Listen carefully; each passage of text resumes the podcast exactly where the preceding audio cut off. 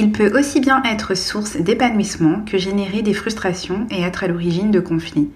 Nous renvoyant à des situations personnelles et intimes, notre rapport à l'argent est le plus souvent hérité de notre famille et de notre culture d'origine.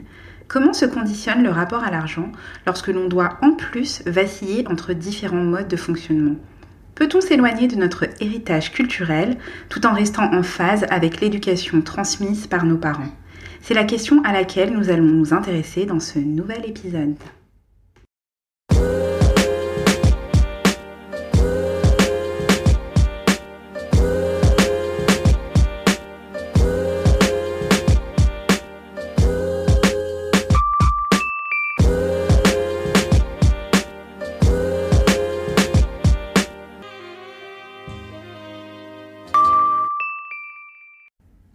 Bonjour à tous, vous écoutez l'effet miroir et pour cet épisode, comme d'habitude, je suis accompagnée de Bailly. Salut Bailly, ça va? Coucou Elisa, ça va très bien et toi? Oui, ça va, ça faisait longtemps. oui, effectivement, ça fait un petit moment. Euh, ça date de 2019 déjà, donc... Euh, oui, bon, en même temps, 2019, c'était il y a deux mois. Oui, bah voilà, ça fait deux mois. et euh, alors, aujourd'hui, pour cet épisode, nous recevons une invitée, Néfi. Salut, comment ça va? Coucou les filles, j'espère que vous allez bien. Oui, on est contente de te recevoir. Est-ce que tu peux te présenter un peu? Alors, je vais me présenter brièvement. Je m'appelle euh, Nefi.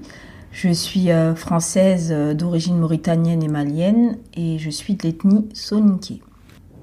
Nefi nous parle de son ethnie car en tant que Soninké, elle va nous donner sa perception de l'argent, de l'utilisation de l'argent au sein de sa communauté parce que euh, dans la communauté africaine, bah on a tous euh, un regard et une perception différente de l'argent. Et euh, ce qui va être intéressant dans ce numéro, c'est de constater que sur le même continent, eh ben, l'argent prend une valeur totalement différente d'un pays à l'autre et d'une ethnie à l'autre.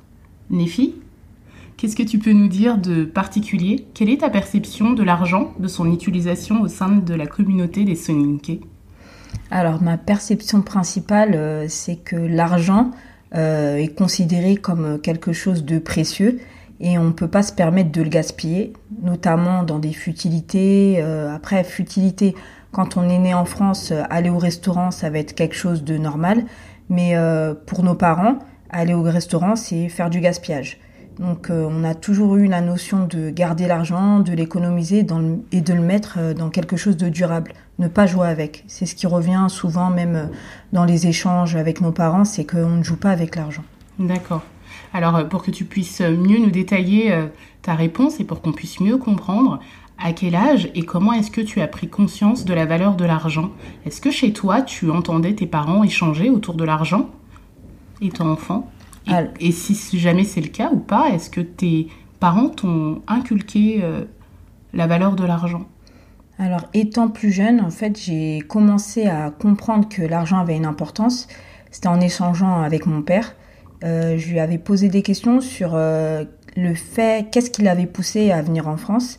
Et il m'a raconté une histoire toute simple, c'est qu'il y avait une période dans sa famille, et notamment dans notre village, une période de pas de famine, je dirais, mais une période assez dure dans laquelle euh, bah, il a dû faire un choix et le choix il s'est porté sur lui, sa famille a porté son choix sur lui. Mhm. C'était de quitter euh, la Mauritanie pour tenter une aventure en France et euh, subvenir aux besoins de toute la famille, puisque ses grands frères pour la plupart étaient partis au Congo, d'autres étaient partis au Zaïre et mon père étant l'avant-dernier et le seul garçon qui restait dans la famille, ben, il a dû se sacrifier pour euh, tenter l'aventure, comme euh, on le disait avant. D'accord, donc tes, euh, tes grands-parents, sa famille, votre famille en Mauritanie ont investi sur ton père pour qu'il vienne en France et qu'il ah. puisse travailler, c'est ça? Alors, pour l'investissement, en fait, mon père était au village, il est parti à la capitale. Mhm. Il a travaillé, il me semble, pendant presque 7 ou 8 mois,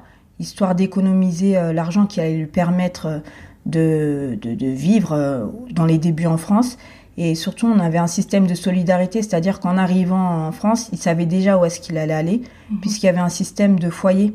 Donc, c'était des foyers qui étaient regroupés euh, par village. Et euh, à l'époque, quand un jeune voulait venir en France, il le faisait savoir. Bah, à l'époque, ça se faisait par télégramme ou par courrier. Et soit une partie des ressortissants qui étaient présents en France participaient à sa venue, ou soit avec ses propres économies, il se débrouillait pour venir. Par chance, mon père n'a pas suivi le chemin traditionnel. Il a pu venir par avion. je dis ça parce que à cette époque, certains de ses compatriotes venaient par la route. D'accord. Donc euh, lui, il a eu la chance de pouvoir avoir le mari de ma tante qui était diplomate et qui lui a permis de venir directement euh, avec les diplomates euh, directement en France. Donc, et quand tu dis, pardon, par la route, c'est-à-dire il venait à pied, tu veux dire? Oui, il venait à pied. Il traversait, il me semble, c'était le Maroc, l'Espagne, et certains passaient par l'Italie, d'autres par la Libye, et tout ça a été fait à pied jusqu'à arriver à Paris. Au périple de leur vie, quoi. certains sont morts, euh, j'ai même euh, le chef de notre village qui est venu par cette route et quand mon père m'en parlait étant petite, enfin, c'est comme si je vivais la chose. Et euh, ce qui m'a donné un peu plus la réalité, c'est que tous les dimanches, on visionnait des films africains et on avait notamment regardé le film Bako, l'autre rive, et c'était vraiment le périple. Et même quand aujourd'hui mon père regarde ce film, ben, il est toujours ému parce que ça lui rappelle les récits de ses amis. Et quel est le lien que tu fais entre l'histoire de ton père et ta perception de l'argent, alors ta prise de conscience de la valeur de l'argent? Ben, Que sans argent, tu ne manges pas, que si tu joues avec ton argent, tu n'avances pas, et l'argent est précieux parce qu'il peut te permettre de réaliser tes rêves. D'accord. Nefi, tu nous dis que l'argent doit être dépensé euh, euh, intelligemment. Qu'est-ce que ça veut dire pour tes parents? Qu'est-ce qu'ils dépensent de quelle façon? Ils investissent leur argent? Comment? Alors quand euh, je parle d'investir et d'utiliser son argent de façon intelligente, c'est tout simplement euh, investir dans la pierre, acheter de l'or, mais investir toujours dans quelque chose de durable, pas dans des futilités.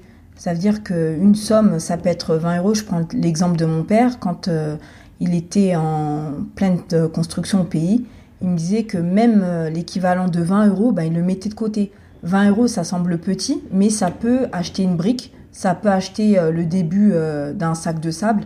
Donc euh, tout est bon pour mettre de côté. Ne pas jouer avec, c'est le mot qui revient souvent dans notre communauté. Quand on dit à Sanga Tiralsi, ça veut dire il a joué avec son argent. Donc mhm. c'est la phrase que tu veux pas que tes parents te disent. Donc même moi, en étant adulte, j'ai toujours besoin de la, la bénédiction de mes parents dans quoi que je fasse, surtout quand il s'agit d'argent ou d'investissement. D'accord, et en fait, euh, bon, moi je connais un peu euh, la communauté Soninke puisque j'ai des membres de ma famille qui, euh, qui, font partie de ces communautés. Et je sais que vous êtes connus pour être vraiment des personnes qui sont très très travailleurs. c'est vraiment une notion avec laquelle tu as, grandi, toi, le fait de, bah, de vraiment avoir, enfin, de travailler pour, bah, pour gagner le maximum d'argent ou en tout cas pour subvenir à tes besoins. C'est une valeur qui est importante dans votre communauté? La valeur travail, c'est le pilier de notre communauté pour nous, c'est impossible. Quand on, te dit qu'un soninké n'est pas travailleur, ben, ils vont se imaginer que c'est cet enfant, il vient d'ailleurs. Le soninké, c'est quelqu'un de bosseur depuis qu'il est petit. Donc, euh, à titre personnel, j'ai commencé à travailler euh, à l'âge de 16 ans avec ma petite sœur. On avait montré euh, notre micro-entreprise de nettoyage. Je dis ça en rigolant, mais voilà, c'est. J'ai toujours vu mes parents travailler. Mon père cumuler deux emplois. Ma mère, avec euh, le peu d'éducation qu'elle avait, bah, elle a réussi quand même à se débrouiller dans la vie. Et quand je les vois, en fait, je me dis, eh ben, je ne peux pas me permettre de rester assise. Et depuis l'âge de 19 ans, euh, l'âge à laquelle j'ai arrêté l'école, j'ai travaillé. Donc, euh, Donc tu as vu l'importance de l'argent parce que tu as vu tes parents travailler durement pour le gagner et ne pas le dépenser n'importe comment. Tu m'avais parlé aussi de l'exemple de ta maman qui avec son salaire de femme de ménage, si je ne me trompe, à économiser et euh, sans l'aide de personne.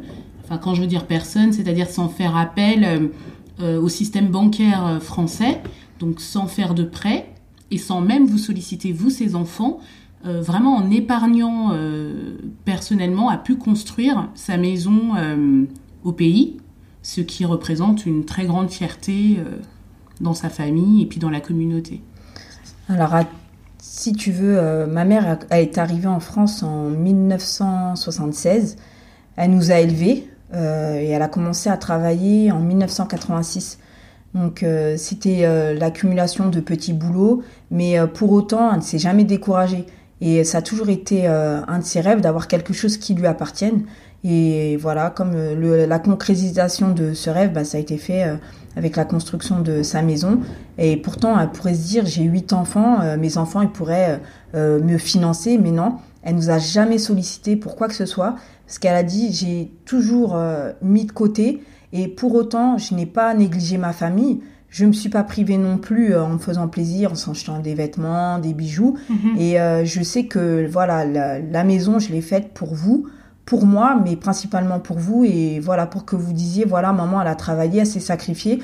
C'était des journées euh, difficiles à, pas être à la maison et passer du temps avec nous, mais derrière, voilà, elle nous a fait euh, quelque chose de magnifique. D'accord, donc on pourrait dire en fait, moi ce que je retiens de, de la communauté Soninke, moi qui je les connais pas euh, plus que ça, ce sont des travailleurs, des économes avec qui, qui, travaillent et qui économisent dans des buts euh, précis. Dans cette communauté, est-ce qu'on laisse euh, place aux loisirs Est-ce que l'argent peut être aussi dépensé pour les loisirs et pour l'enrichissement intellectuel? Alors oui, effectivement, de par mon, mon enfance et mon vécu, euh, je peux dire que mes parents ont tout fait pour qu'on s'épanouisse culturellement, qu'on ait droit et qu'on ait accès aux loisirs, quitte à se sacrifier. Ça veut dire que je préfère me sacrifier plutôt que mes enfants manquent de quelque chose. Donc euh, ça pouvait être des choses euh, toutes simples euh, comme se balader sur Paris, aller au Jardin des Plantes, à la Cité des Sciences, nous acheter des livres. Comme l'exemple tout bête, à l'âge de 6 ans, en fait, c'est mon père qui m'a appris à lire avec Martine prend le train. Jusqu'à aujourd'hui encore, j'ai les oh, phrases. Mon Dieu, Martine prend le train, quoi.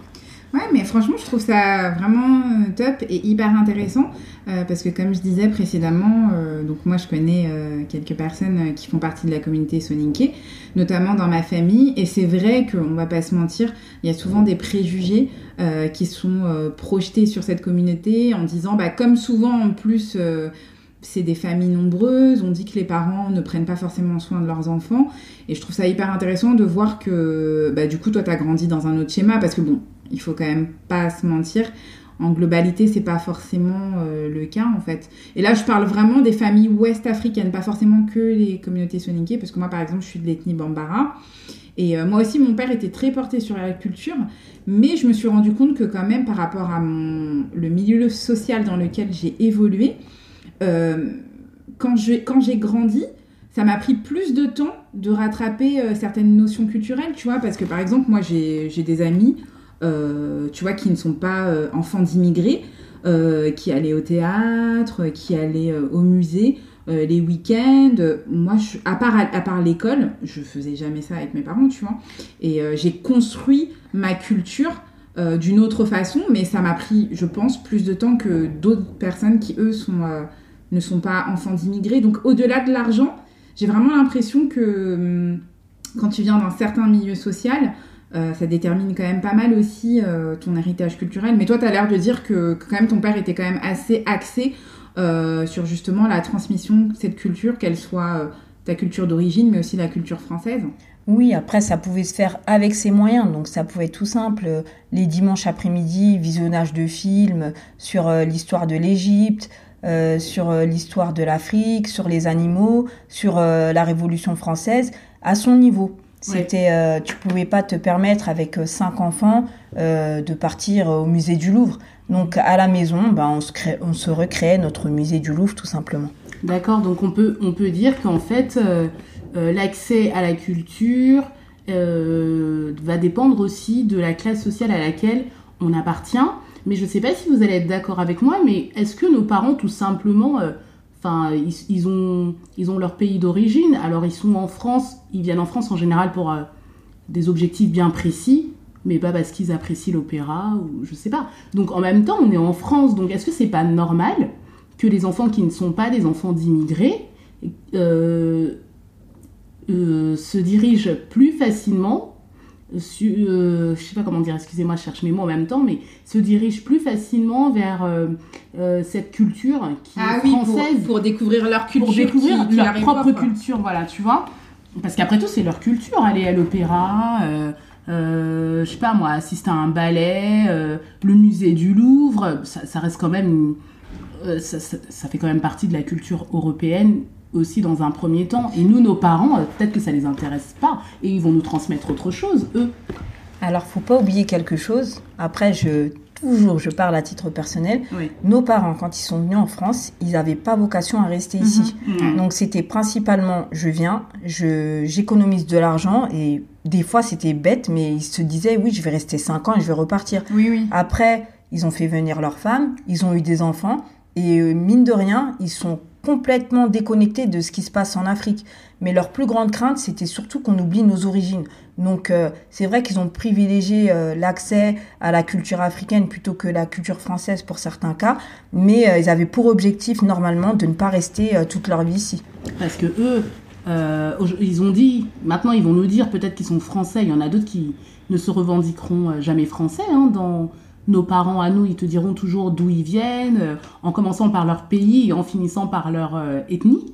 Euh, voilà, donc leur culture à eux, c'est pas la culture française. Même s'ils vont faire des efforts pour nous, ces efforts ils les font pour nous, je pense plus que pour eux, pour que nous on s'intègre et non pas pour nous cultiver. Vous voyez ce que je veux dire Oui, oui, je vois tout à fait ce que tu veux dire. Et de toute façon, moi, c'était pas forcément un, reproche que je leur faisais. Mhm. C'était juste un constat de se dire que, effectivement, nous, on se retrouve quand même en décalage parce que je sais pas mais par exemple moi je vois par exemple des personnes qui sont d'origine africaine et par exemple dont les parents sont venus faire leurs études en France et ben tu vois quand même qu'au niveau culturel c'est pas la même chose parce que leurs parents ont certains codes ils ont quand même adopté des codes occidentaux. Mhm. et euh, du coup même si ils sont quand même centralisés sur le fait de transmettre leur culture d'origine ils vont quand même avoir ce réflexe de se dire ah bah je vais envoyer je vais ramener mes enfants au musée. Tu vois ce que je veux dire? Alors que nous, nos parents, bah, c'est vrai, comme tu l'as très justement dit, euh, Néfi, bah déjà, je pense qu'ils n'étaient pas du tout dans une optique où, euh, voilà, ils allaient euh, se poser sur le long terme. Ils étaient surtout venus pour, pour un, un objectif assez précis. c'est-à-dire repartir à moyen terme. donc voilà, mais moi c'était vraiment un conseil que je faisais parce que je m'en rends compte au quotidien en fait quand des fois je parle avec certains amis, donc du coup qui sont pas enfants d'immigrés, ça me fait toujours sourire en fait quand ils me racontent euh, leur enfance, tu vois, parce que clairement, même des gens qui sont des fois socialement moins favorisés que moi, euh, bah du coup, on n'a pas du tout euh, eu la même enfance, tu vois, en tout cas au niveau de voilà de, de, la dépense de l'argent et de, de l'accès à la culture, quoi. Enfin, c'était c'était c'est différent, quoi. Mais après, c'est c'est logique aussi au final. Ouais, oui, c'est logique. On ne peut pas parler d'argent dans la communauté euh, africaine sans parler des tontines. Hein, les filles Alors, euh, avant de te laisser la parole, juste pour euh, recontextualiser un petit peu, la tontine, qu'est-ce que c'est? C'est une opération par laquelle des personnes, des, épargnants, hein, qui en général ont un lien, ça peut être soit dans la famille, des amis ou du voisinage, elle décide de mettre euh, en commun pour un temps donné et une somme décidée qui sera distribuée à tour de rôle parmi les membres. C'est à peu près ça, euh, Néfi C'est tout à fait ça. Alors je sais qu'il existe différentes formes de tontine. Il y a la tontine mutuelle, la tontine commerciale et puis euh, la tontine financière. Nous, on va s'intéresser essentiellement à la tontine financière puisque c'est celle que utilisent nos parents. Ça va s'apparenter un peu à un microcrédit, c'est ça? Elle offre la possibilité à chacun euh, des adhérents de récupérer la globalité de la somme qui va être empruntée. Alors, on ne va pas dire que c'est un emprunt, on va plutôt euh, tourner ça comme euh, de l'épargne. D'accord. Donc, plutôt que de mettre 200 euros tous les mois dans un codévi, on va attendre de pouvoir le récupérer. Ben là, à tour de rôle, chaque mois, soit c'est sur forme de tirage ou soit d'inscription euh, au préalable. Euh, on va tous se regrouper le 15 de chaque mois. Chacune des adhérentes vient avec la somme et soit on tire au sort une personne qui va récupérer la somme ou si dans un cas une personne est dans le besoin, on en fait part à toutes les femmes qui sont regroupées dans la tontine en expliquant le problème et la somme est reversée à la personne en difficulté avec comme condition de euh, payer son tour chaque mois. Ça dépend en fait, vous aviez euh, à l'époque on avait des tontines de pagne, donc euh, nos mamans qui venaient en France et à se regrouper, c'était un bon moyen de se retrouver entre elles chaque mois. et elle faisait une sorte de petite caisse qui leur permettait à la fin de pouvoir envoyer quelqu'un en Hollande acheter des wax ou acheter des bijoux et c'était partagé entre toutes les femmes. Donc mhm. c'était un système solidaire puisqu'à l'époque certaines ne travaillaient pas mais le mari des fois donnait un peu de sous et elles économisaient sur l'argent que le mari leur donnait. Donc c'était à l'époque ça représentait pas grand chose mais euh, voilà, quand je compare euh, aux sommes qui étaient sorties quand euh, j'étais plus jeune, c'était l'équivalent de même pas 15 euros. Et là, aujourd'hui, des fois, tu peux avoir des tontines où tu as des personnes qui vont te sortir des 500 euros mhm. tous les mois. Enfin, plus les moyens augmentaient, plus les, les, les, sommes ont été un peu plus colossales. D'accord. Et toi, en fait, tu es adepte des tontines? Ah ça, bien sûr. Alors j'ai commencé à titre, euh, enfin à titre perso, à l'âge de 16 ans sans le savoir, puisque ma mère en fait, euh, elle économisait euh, bah, pour moi et elle sortait une somme pour elle et pour moi, ce qui fait que quand je me suis mariée, j'avais un petit pactole que ma mère avait mis de côté, bah, tout simplement pour me permettre de, de démarrer dans la vie. Et euh, moi, à titre personnel, euh, je suis dans des tontines depuis, oula, depuis un peu plus de 20 ans. Hein. Dans des tontines, c'est-à-dire que tu participes à plusieurs tontines en même temps? À plusieurs tontines en même temps. Après, il y a des tontines qui sont là euh, pour, je dis pas pour s'enrichir, mais pour un but précis. Et tu as des tontines, c'est juste le fait de se ressembler tous les mois, de se voir. je suis par exemple dans une tontine où c'est les tontines du village paternel. Et on est une cinquantaine de femmes, on se retrouve euh, le 16 ou le 15 de chaque mois. Souvent, c'est euh, le troisième samedi du mois. On sort une petite somme, 50 euros. Des fois, euh, la somme totale, elle représente pas plus de 2000 euros, mais c'est le fait de se voir. Mhm. Et bah, c'est marrant parce que tous les mois, on vient et celle qui, qui a le, qui, à qui on récupère le petit prénom dans la calebasse, bah, c'est elle qui ramasse l'argent. Oui, parce qu'on on dit souvent que les tontines aussi, ça renforce les liens sociaux puisqu'on se retrouve entre personnes en général euh, du même pays, euh, voire même de la même ethnie. Donc euh, on, reste en contact. Et puis cette réunion qui va nous permettre de collecter de l'argent pour des besoins personnels ou des fois même associatifs aussi, hein. on peut s'en servir à des buts euh, associatifs, euh, on, on, se retrouve en fait, ça peut devenir aussi un moment de fête où on va manger, où on va partager, etc. Donc il y a l'aspect financier, mais il y a aussi euh, l'aspect relationnel et, et, social. Oui, et à l'aspect social, bah, là on a, je te parlais de la tontine du village, de mon village paternel. Euh, je suis dans une tontine où c'est vraiment euh, les femmes du quartier. Donc euh, j'habite la même ville depuis un peu plus de 40 ans. Et on se retrouve bah, toutes chez ma mère qui est la présidente. Et voilà, c'est un goûter, ça commence à partir de 16h, on rigole, les mamans vendent leurs petites marchandises et puis on mange des gâteaux, on plaisante et voilà, ça jusqu'à pas d'heure. Donc euh, c'est vraiment le fait de se retrouver. Et qu'est-ce qu'on fait généralement donc de ces sommes d'argent euh, qui s'apparentent pour moi euh, à des systèmes de microcrédit sans intérêt et qui je pense du coup font défiance au système bancaire classique Qu'est-ce qu'on en fait de cet argent? Bah, Cet argent, il n'y a pas de but précis. Après, il n'y a pas de, code. Hein. Une fois que tu ramasses ton argent, bah, tu en fais ce que tu veux. Après, le mieux, c'est vu les sommes euh, par moment, euh, c'est de l'investir, comme je disais au début, euh, bah, dans quelque chose de durable. Donc ça peut être l'achat d'un terrain, ça peut être l'achat d'un véhicule, ça peut être l'achat d'une maison, mais vraiment c'est pas fait pour pour être dilapidé. Parce que c'est quand même des fois des tontines qui vont durer un an, deux ans, donc c'est quand même de l'économie et de l'argent qu'on a pu épargner. Parce que on peut très bien le mettre à la banque euh, dans un compte Codévi, mais si c'est pour y toucher, euh, je vois pas l'intérêt. Et comment, du coup, Néfi, j'en profite pour te demander comment est-ce qu'on assure le, qui est garant et comment est-ce qu'on s'assure du bon fonctionnement de la tontine? Puisque du coup, il n'y a que des personnes physiques, il n'y a pas de personne morale qui, qui, qui prend place dans ce fonctionnement voilà, est-ce que des fois on, ne peut pas se heurter à des difficultés, genre une personne qui ne paye pas, ou l'argent disparaît, la présidente s'en va avec l'argent? Bah, Est-ce qu'il y a un système J'avoue que j'ai déjà participé à des tontines, bon l'argent n'a pas disparu, par contre euh, il y a eu des problèmes relationnels et aussi euh, des problèmes de personnes qui n'étaient pas forcément sérieuses, puis bah, puisqu'elles ne payaient pas forcément... Mhm. Euh, en temps et en heure, Euh, donc j'avoue, moi, ça m'a un peu refroidi et euh, j'ai pas forcément réitéré l'expérience. Mais est-ce qu'il y a un système, est-ce que ça fonctionne un peu comme une société, genre avec un, tu t'as dit tout à l'heure que ta mère était la présidente, est-ce qu'il y a aussi une trésorière, est-ce qu'il y a un comptable, enfin, tu vois, comment est-ce que ça s'organise pour pouvoir euh, maintenir l'ordre dans, dans Donc l'argent n'est pas déposé en banque.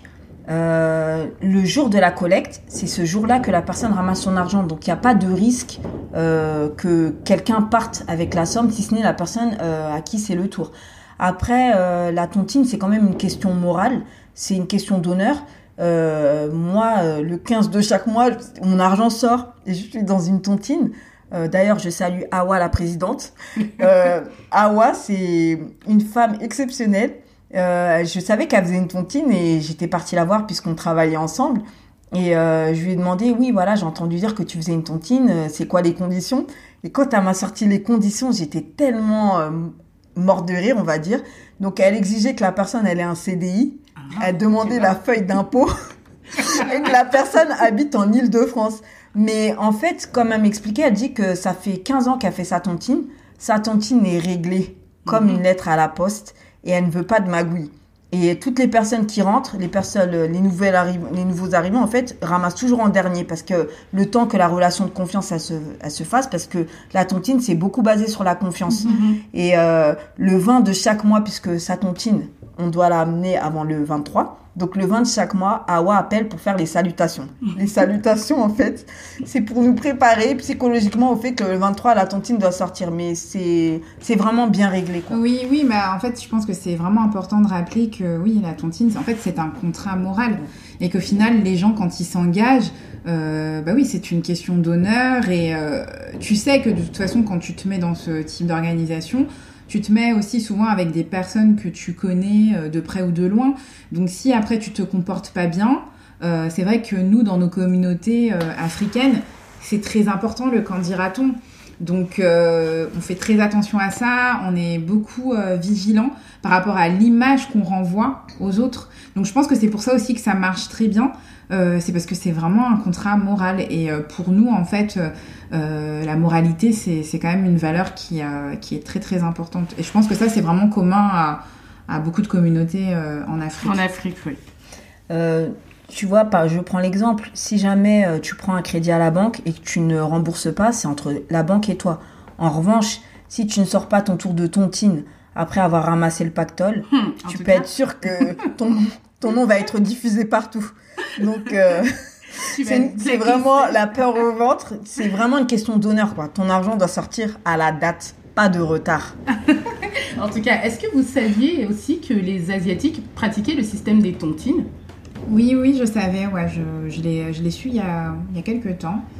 Euh, ouais, il y, a, plusieurs communautés en fait qui, euh, qui utilisent ce système. Ouais. Oui, c'est ça. Bah, la, plupart des pays euh, subsahariens l'utilisent. Et puis, bah, comme je disais, les Asiatiques aussi. Mais eux, ils ont une vision beaucoup moins familiale de la tontine. C'est vraiment un but. eux, ils utilisent le système de la tontine vraiment pour comme sorte de microcrédit, quoi, vraiment pour euh, l'aspect financier et à des buts euh, et à but commercial. Contrairement aux Africains où il y a tout l'aspect euh, familial, émotionnel et tout ça. Donc c'est assez intéressant. Donc eux, avec la tontine, c'est vraiment pour aller droit au but, quoi. C'est vraiment utilisé comme une, une gestion commerciale de l'argent. Et dis-moi, Néfi, je me posais la question, tu penses que le fait que euh, le, recours aux tontines dans nos communautés ouest-africaines, c'est aussi lié euh, à des, disons, des restrictions religieuses? Parce que euh, les pays dont, on vient, dont on est originaire, que ce soit la Mauritanie, le Mali, le Sénégal, c'est des pays qui sont ma majoritairement musulmans.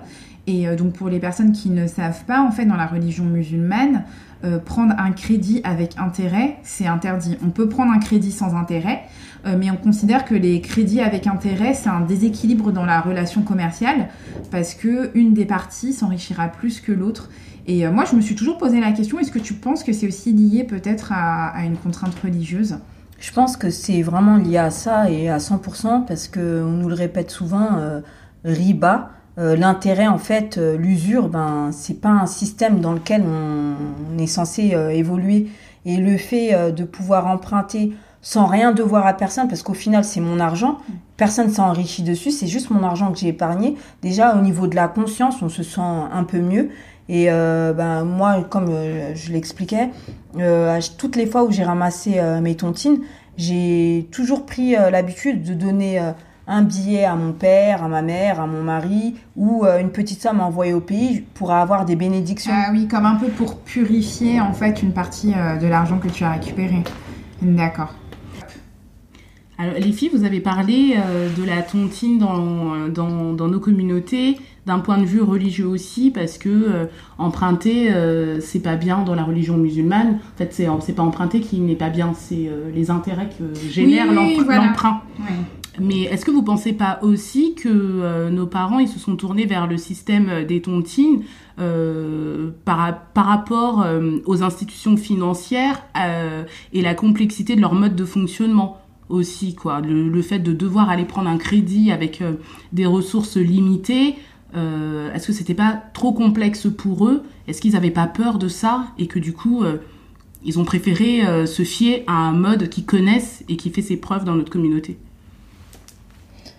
Je pense que c'est principalement lié à ça. ben, dans un premier temps, le fait d'emprunter dans sa propre communauté, c'est s'assurer qu'il n'y aura pas, on va dire, de magouille, si on peut le dire comme ça, et comme euh, Bailly euh, l'expliquait, le système de l'intérêt est vu comme un tabou euh, religieux.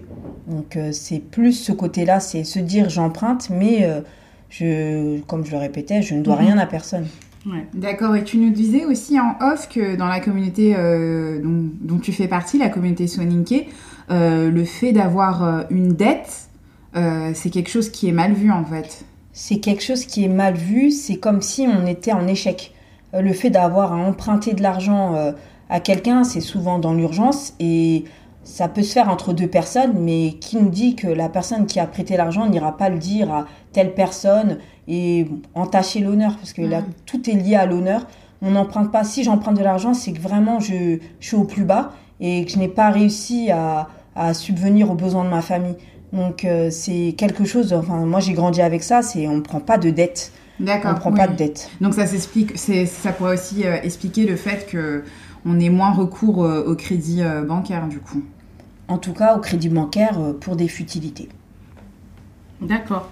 Alors, est-ce qu'on pourrait euh, conclure sur euh, les tontines africaines en disant que ça permet de constituer en fait une épargne et de bénéficier d'une sorte de crédit sans intérêt, puisqu'on est en dehors du système bancaire, et qu'elles vont du coup euh, nous permettre de faire face à des aléas tels que, je sais pas, le décès aussi, la maladie, l'hospitalisation, l'entraide dans la communauté, et puis la concrétisation de projets personnels.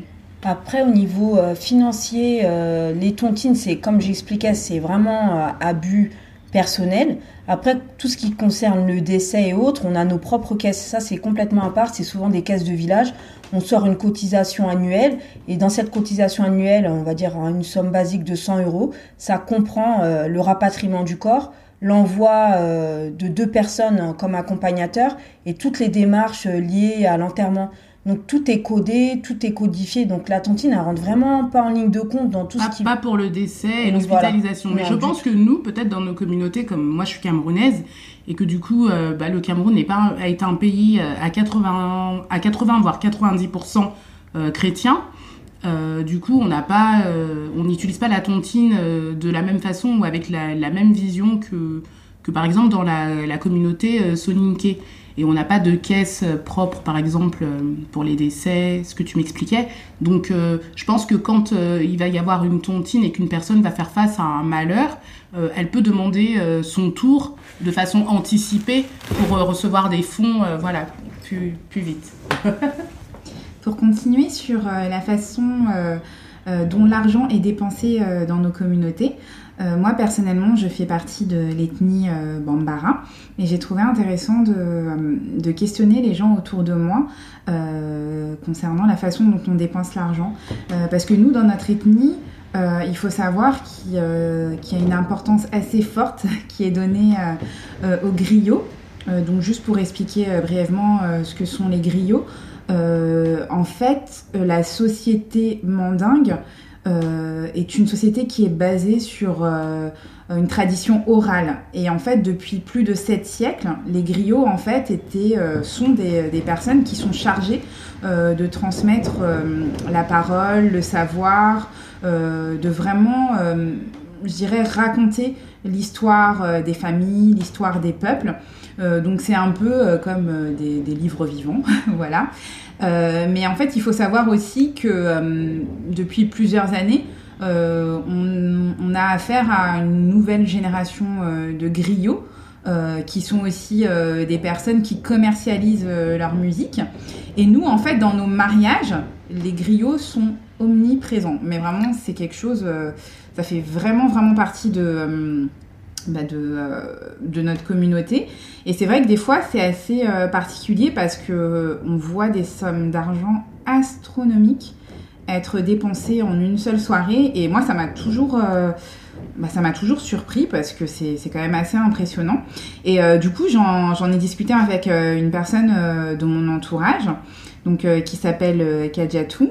Et en fait, donc elle, c'est une personne aussi qui, qui fait partie de l'ethnie Bambara. Euh, et qui euh, est une personne qui, euh, qui est assez économe, qui épargne beaucoup. Et en fait, elle va nous parler un peu de, de sa vision de, des griots dans la, dans la communauté Bambara. Alors au niveau en fait de notre de nos communautés, j'avoue que l'exposition de l'argent et de beaucoup d'argent m'a toujours gênée, surtout et notamment dans les mariages avec euh, la présence euh, perpétuelle et constante des griots. Euh, ça m'a toujours dérangé puisque c'est quand même des personnes qui effectuent des métiers pas souvent très bien payés. elles sont très souvent femmes de ménage ou si elles sont un peu plus qualifiées, elles travaillent à l'hôpital en tant qu'agent hospitalier et bah, elles n'ont pas des salaires très élevés, mais malheureusement cet argent qu'on voit souvent être distribués aux griots lors des mariages, ce sont pas des petites sommes, ce sont des grosses sommes.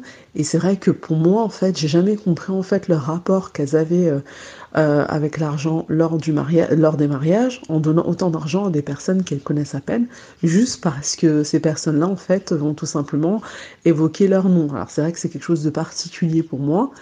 Et euh, même si j'ai baigné dedans et qu'on a été quand même été, on a quand même été amené à aller à des mariages et euh, on a souvent vu ce genre de choses, j'ai jamais compris en fait ce, cet engouement et surtout euh, cette facilité à donner de l'argent à des inconnus parce que ça reste quand même des inconnus juste sous prétexte qu'elles vont chanter votre nom et ce besoin aussi de s'afficher comme ça alors qu'elles n'ont pas forcément les moyens.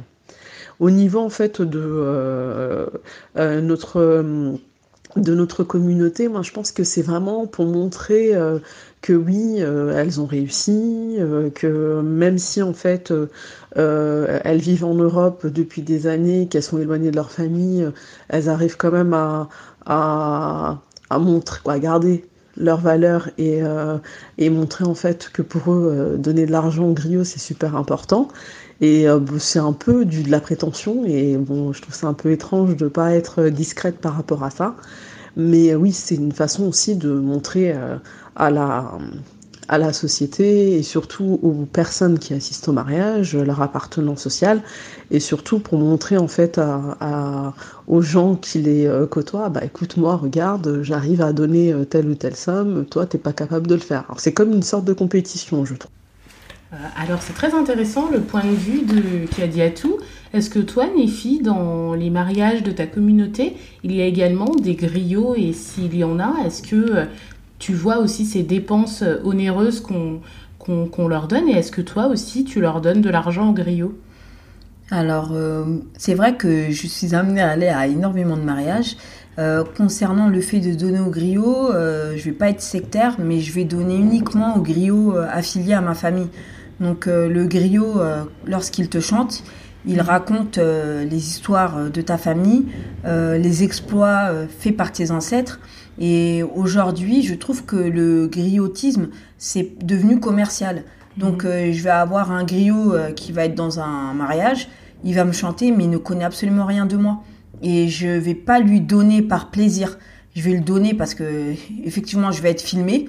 Donc, je vais sortir un petit billet, euh, histoire de ne pas foutre la honte à mes parents. Sauver les mais, apparences. Sauver les apparences. mais c'est vrai que j'ai une préférence pour les griots euh, de, de ma famille, qui connaissent mes ancêtres depuis des générations et euh, qui connaissent mon histoire. Eh, mais les filles, dites-moi, alors les griots, c'était euh, les générations de nos parents et tout, mais elles, quand elles vont, elles vont à la retraite des fois ou euh, qui Bah- prend la relève? Est-ce que les nouvelles générations, elles deviennent aussi des griottes? Bah, c'est intéressant ça parce que je sais que, que notamment avec ma sœur, on, on se pose souvent la question. On se demande souvent bah, qu'est-ce qui va se passer en fait quand les, les griottes actuelles euh, soit iront à la retraite, soit, bon, j'espère le plus tard possible, mais euh, ne seront plus en vie en fait. Qu'est-ce qui va se passer? Euh, Mais après, oui, euh, les griots en fait c'est une, une caste et ça se transmet de génération en génération. Donc on peut pas euh, se lever un matin et dire ah ben j'ai envie de devenir griot. En fait non, c'est un héritage culturel. Euh, pour juste contextualiser un peu, bah, par exemple Aya Nakamura que tout le monde connaît, je Ouais. pense. Bah en fait elle, elle vient d'une d'une caste de griot. Donc le fait qu'elle soit chanteuse, ça fait vraiment partie de, de son héritage culturel. Et c'est très très mal vu quand tu es toi par exemple euh, pas griot de devenir euh, griot. Juste pour donner un exemple rapide, on a une chanteuse au Mali qui s'appelle Babani Kone qui elle en fait n'est pas du tout issue euh, de l'ethnie euh, des griots. Et euh, moi je sais que récemment quand j'ai été au Mali, un de mes cousins me racontait que ça a été très compliqué pour elle. parce que déjà d'une part au niveau de sa famille elle a été un peu rejetée et d'autre part euh, on va dire dans la communauté les gens euh, n'ont pas forcément compris en, Bah, en mode bah toi t'es pas Bah pas griotte en fait qu'est-ce que tu fais en fait? Est-ce qu'on peut s'incruster comme ça dans une caste Enfin, je sais pas, ça- Ah non, non, bah c'est quand même très hiérarchisé. euh, non, après, c'est un, un sujet à part, les castes. Oui. Que- Non mais tu peux pas te comme t'as dit, tu te lèves pas un matin et tu décides d'être euh, griot, puisque griot c'est c'est une situation euh, ethnique euh, particulière. Et de toute façon, euh, c'est impossible, on va dire, parce que ton nom de famille, c'est ta pièce d'identité, on va dire. Tu peux, par exemple, euh, moi, je, il m'est arrivé de rencontrer des gens de l'Etisoniké, euh, par hasard dans le métro, une personne qui perdait son chemin, et après on me demandait, oui, tu es Soniké, tu es de quel village, quel est ton nom? Et ben, ton nom défini, on sait d'avance qui tu es, tu es l'enfant de qui? Et j'étais surprise à chaque fois de tomber sur des personnes qui connaissaient mes arrière-grands-parents, ou euh, qui savaient de quel village je sortais rien qu'avec mon nom. Oui, oui, tu peux pas mentir, hein, ça c'est sûr. hein. Et donc et griot, est-ce que ça devient aussi un métier du coup? Est-ce qu'elles travaillent à côté ou euh, leur seul métier c'est de chanter euh, les noms euh, Bah justement, en fait, ce que, ce que disait un peu euh, brièvement euh, Kadjatou dans, euh, dans son témoignage, euh, c'est que que ce soit les personnes qui donnent l'argent ou les griottes elles-mêmes, souvent, elles travaillent à côté et elles n'ont pas des métiers euh, euh, forcément qualifiés. Euh, donc, en tout cas, en France, les griottes, euh, elles ne font pas que ça, même si je pense que ça leur apporte quand même une... des sommes quand même assez intéressantes quand je vois le, le- la masse de billets qui est sortie durant les mariages. Euh, mais elle travaille, non, elle travaille à côté parce que tu peux pas. je- enfin, je sais pas, Néfi, est-ce que tu, est-ce que tu connais des griottes qui vivent euh, de cette activité exclusivement? J'en connais, mais qu'en Afrique. Toutes celles que Oui, je connais voilà. en France, euh, elles ont un travail à côté. D'accord, oui, voilà, c'est ça. En, Afrique, c'est très facile d'en vivre parce que euh, pour le coup, c'est vraiment ancré. Euh, bah, c'est des chanteuses en fait. Mm, mais, ouais. mais en France, je pense que c'est compliqué. Et juste pour, pour répondre à ta question, bah, je ne sais absolument pas comment ça va se passer pour les générations futures parce Bah que. ouais, parce que imagine si les afrodescendants décident, enfin les afrodescendantes décident de poursuivre en étant des griots, mais euh, à la façon Aya Nakamura, elle est chanteuse, quoi. Elle n'est pas en train de chanter les noms de famille euh, des gens. Donc du coup, euh, est-ce qu'on peut encore apparenter son métier de chanteuse en rapport avec sa... Non, bah, je vais prendre l'exemple concret d'une chanteuse franco-malienne qui s'appelle Fatim Diabaté, euh, qui est née et grandie en France et actuellement elle poursuit une carrière au Mali. Elle fait euh, la, les allers-retours entre le Mali et la France. Elle, euh, elle fait des cérémonies euh, au Mali et elle fait des cérémonies également en France et elle fait également des concerts. Donc on peut même dire c'est devenu un métier. C'est devenu un métier pour elle. Et puis euh, qu'a- Lisa, rassure-toi, hein, c'est quelque chose qui ne va pas se perdre, hein, parce que les, les parents, quand ils vont dans des sous-mous, comme on appelle ça comme ça, ils partent avec leurs enfants, et les enfants, quand t'en vois pas en train de jouer avec euh, un tamani, t'en as un qui est en train de danser, donc c'est quelque chose qui, c'est dans le, c'est dans le sang. Oui, mais au pays, en France, tu penses que En Ah, France, je, je, vois, je ne vois que ça. Des enfants que j'ai connus euh, dans les mariages petits sur les genoux de leur mère qui aujourd'hui ben, chantent, dansent euh, dans des cérémonies. D'accord. D'accord. Donc la transmission, elle se fait. euh, elle continue de se Elle faire. continue de se faire. D'accord. Pour construire euh, cet épisode, on a trouvé également intéressant de recueillir euh, le point de vue des- d'enfants euh, issus de l'immigration et pas forcément d'Afrique subsaharienne. Bailly, notamment, tu as échangé avec une amie à toi qui est d'origine maghrébine et qui est mariée avec un Ivoirien, c'est bien ça?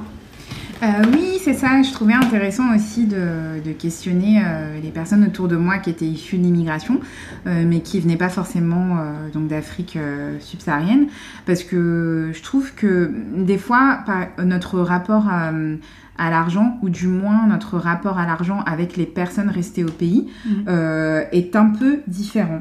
Et du coup, j'ai échangé avec euh, mon amie Fatima. D'ailleurs, si elle nous écoute, euh, je la remercie grandement. Euh, normalement, elle, elle aurait voulu être présente, mais c'était un peu compliqué. Et euh, j'ai trouvé que c'était hyper intéressant, puisqu'en fait, elle, elle est euh, euh, donc marocaine, arabe par sa mère et berbère par son père. Et en fait, elle m'expliquait que du coup, elle a quand même grandi euh, beaucoup euh, avec une influence berbère.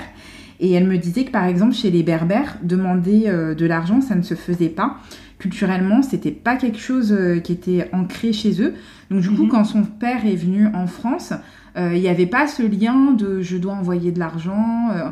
En plus, son père, après, il a une histoire assez particulière parce que lui, il n'est pas venu en France pour faire fortune.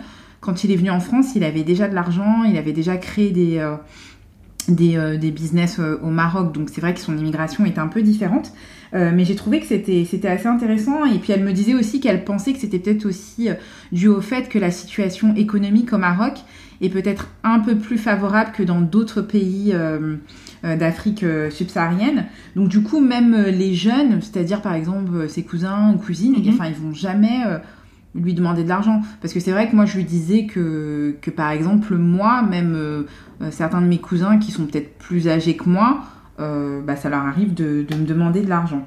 Et en fait, elle me disait qu'aussi, euh, bah, que elle, dans son éducation, tout comme nous, euh, bah, c'est vrai qu'elle avait quand même cette notion euh, euh, de, de, de- de vraiment devoir épargner et de faire attention à son argent. Donc sur ça, on se, on se, On se rejoint. assez, Mm. assez pardon.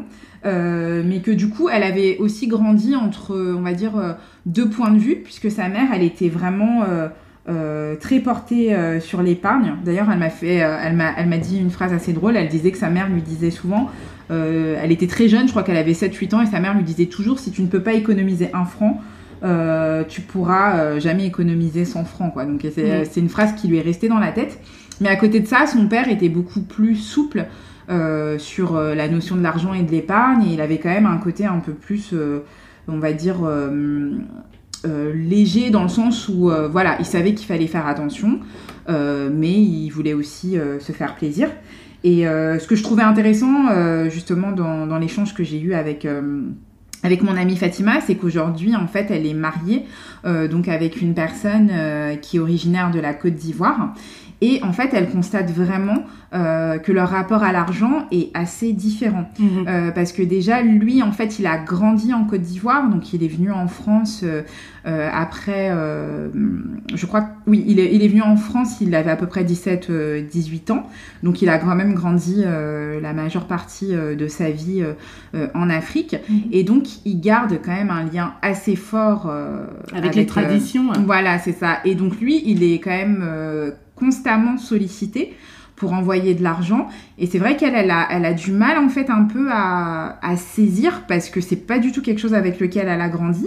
Et c'est vrai qu'elle me disait que elle, d'elle-même, euh, et même dans sa famille, ça leur arrive très souvent euh, d'envoyer de l'argent, que ce soit pour les fêtes religieuses, euh, par exemple pour euh, les fêtes musulmanes quand c'est la fête de l'Aïd ou quand euh, il y a un mariage. En fait, c'est quelque chose qui se fait naturellement, mais on va pas les solliciter, c'est-à-dire qu'on va pas les appeler en leur disant envoie-moi de l'argent. Ce, que, ce qui se fait quand même très souvent Ouais, dans dans, dans nos les, euh, communautés à nous. dans les communautés subsahariennes. Mm. Et en fait, ce qu'elle me disait aussi, ce qu'elle trouve intéressant, c'est que même dans la vie quotidienne, par rapport à son mari, elle trouve qu'en fait, euh, elle a l'impression, en tout cas, euh, que souvent, les personnes qui sont donc d'origine Afrique subsaharienne vont beaucoup aussi investir sur tout ce qui est lié à l'image. Mhm. C'est-à-dire qu'on a, on a, on aime quand même beaucoup investir dans voilà les vêtements, avoir par exemple une, une, voiture, une belle voiture. Enfin, je dis pas que tout le monde est comme ça, hein, mais mhm. c'est vrai que on a quand même beaucoup cette cette envie de, de, de paraître, on va dire euh, par rapport à nos vêtements, par rapport à, au matériel en fait, aux, yeux de la société, de paraître euh, des personnes qui ont réussi.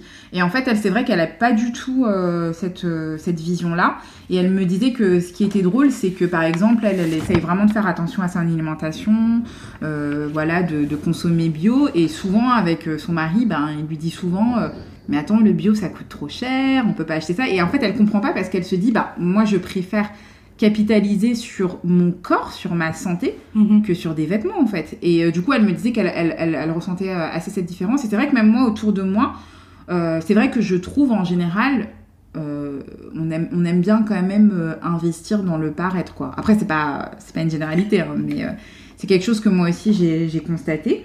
Et juste pour finir sur, sur le, le, témoignage que m'a livré Fatima, en fait, elle m'a juste dit aussi que, que elle, par rapport à euh, sa, notion de l'argent, bah, il y avait aussi euh, justement euh, le côté religieux qui rentrait en compte parce que mhm. tout comme d'autres populations africaines, donc elle est de confession musulmane et, et voilà donc c'est vrai qu'elle elle va faire attention à son argent parce que elle ne elle n'a pas recours au crédit avec avec intérêt. Donc je trouvais que c'était intéressant de voir un peu euh, cette différence, euh, euh, même si voilà le, Maroc est dans l'Afrique.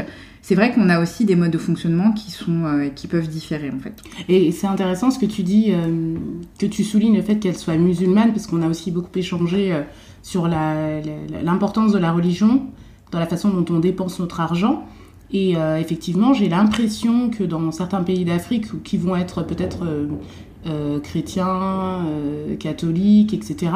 Peut-être que euh, on a moins, bah, vu que le, crédit n'est pas clairement interdit comme dans la religion musulmane, peut-être que ça amène à d'autres dépenses. On ne on, réfléchit pas de la même façon. J'ai échangé avec une personne de mon entourage qui est congolaise du Zaïre euh, et, elle disait aussi pareil sur le paraître que euh, dans sa communauté, ils dépensaient énormément d'argent dans le paraître. Ça fait partie de, de, de, de, leurs coutumes, de leurs habitudes, parce que c'est ça compte vraiment au-delà euh, de tout. Alors je, je, je sais pas, mais j'ai vraiment l'impression que chez les musulmans, il y a un rapport à l'argent beaucoup plus distant que, que dans d'autres communautés etc.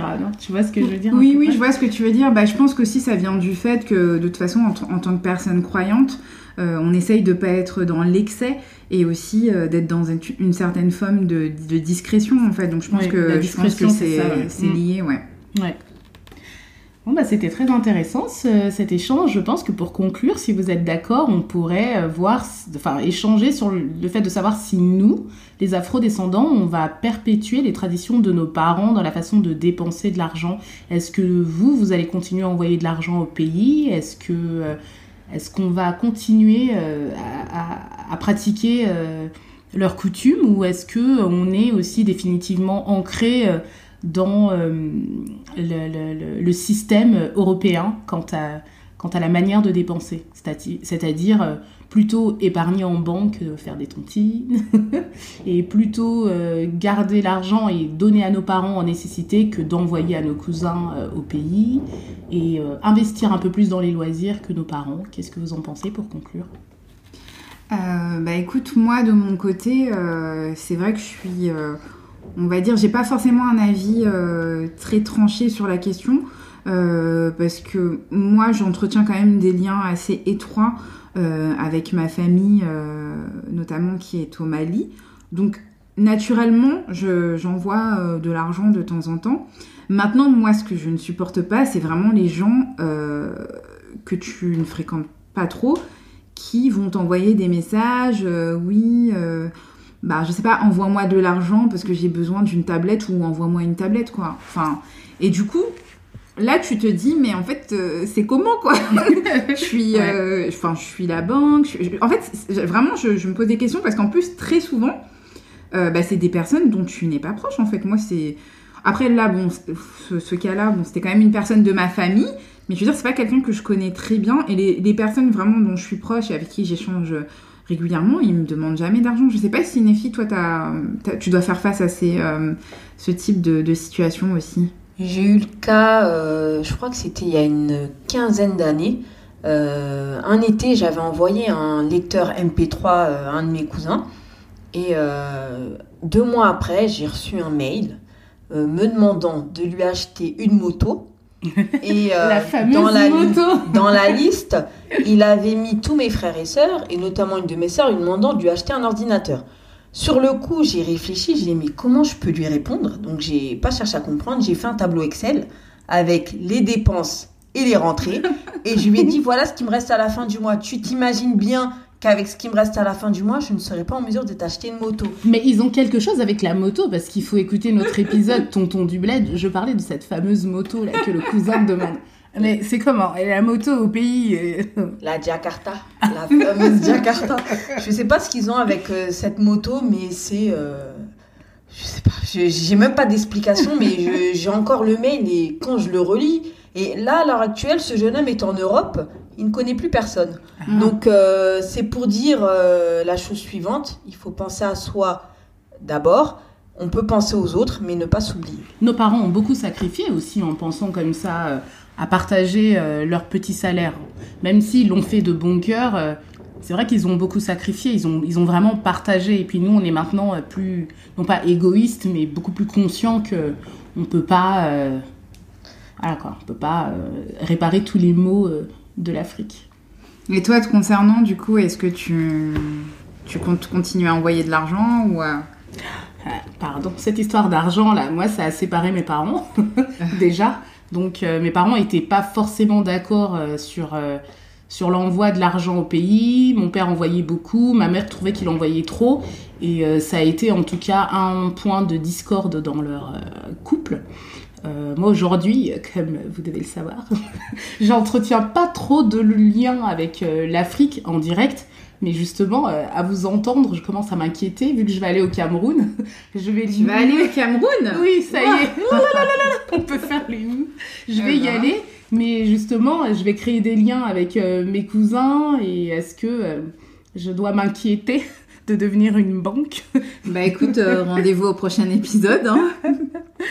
Donc voilà. Mais euh, sinon, donc les tontines, on est d'accord que Nefi continue. Bailly et toi?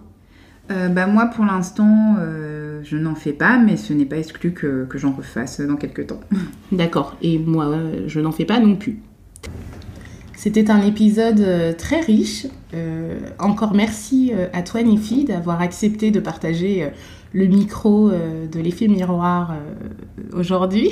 Merci de m'avoir invité, ça m'a fait plaisir. C'était un honneur. On remercie également euh, Kadiatou et Fatima euh, d'avoir bien voulu se prêter au jeu et de nous avoir livré leurs témoignages.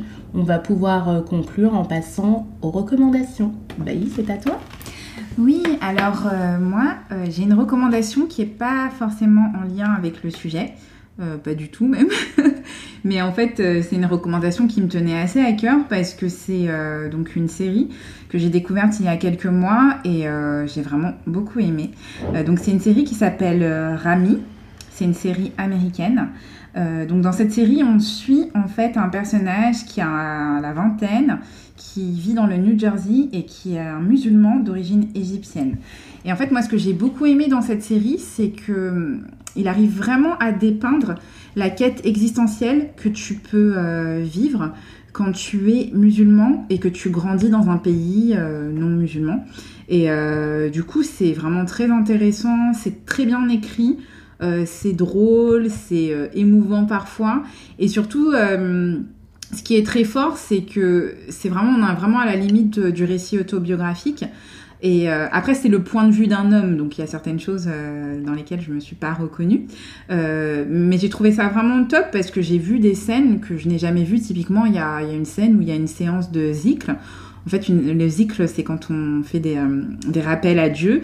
Et, euh, et, en fait, j'ai trouvé ça génial, quoi. Donc, donc je vous conseille vraiment cette série. Et puis, j'ai, euh, je suis très contente parce que le, l'acteur a reçu euh, le Golden Globe du meilleur acteur euh, pour cette série. Euh, je tiens à préciser que j'avais découvert cette série avant qu'elle soit euh, mainstream. donc, vous pouvez regarder cette série sur Star Play. Donc c'est une appli que vous pouvez avoir euh, avec Amazon Prime. Donc voilà, pour l'instant elle n'est pas encore euh, sur d'autres chaînes, mais en tout cas je vous, conseille vraiment euh, que vous soyez musulman ou non. Hein. En fait c'est surtout hyper, intéressant de, découvrir une série réaliste. Et encore c'est encore une preuve que en fait les histoires qui sont racontées par nous, pour nous, et ben en fait elles sont, elles sont toujours hyper... hyper poignante et, euh, et, réaliste. Voilà. D'accord. Euh, alors moi, euh, je vais vous recommander le dernier livre que j'ai lu.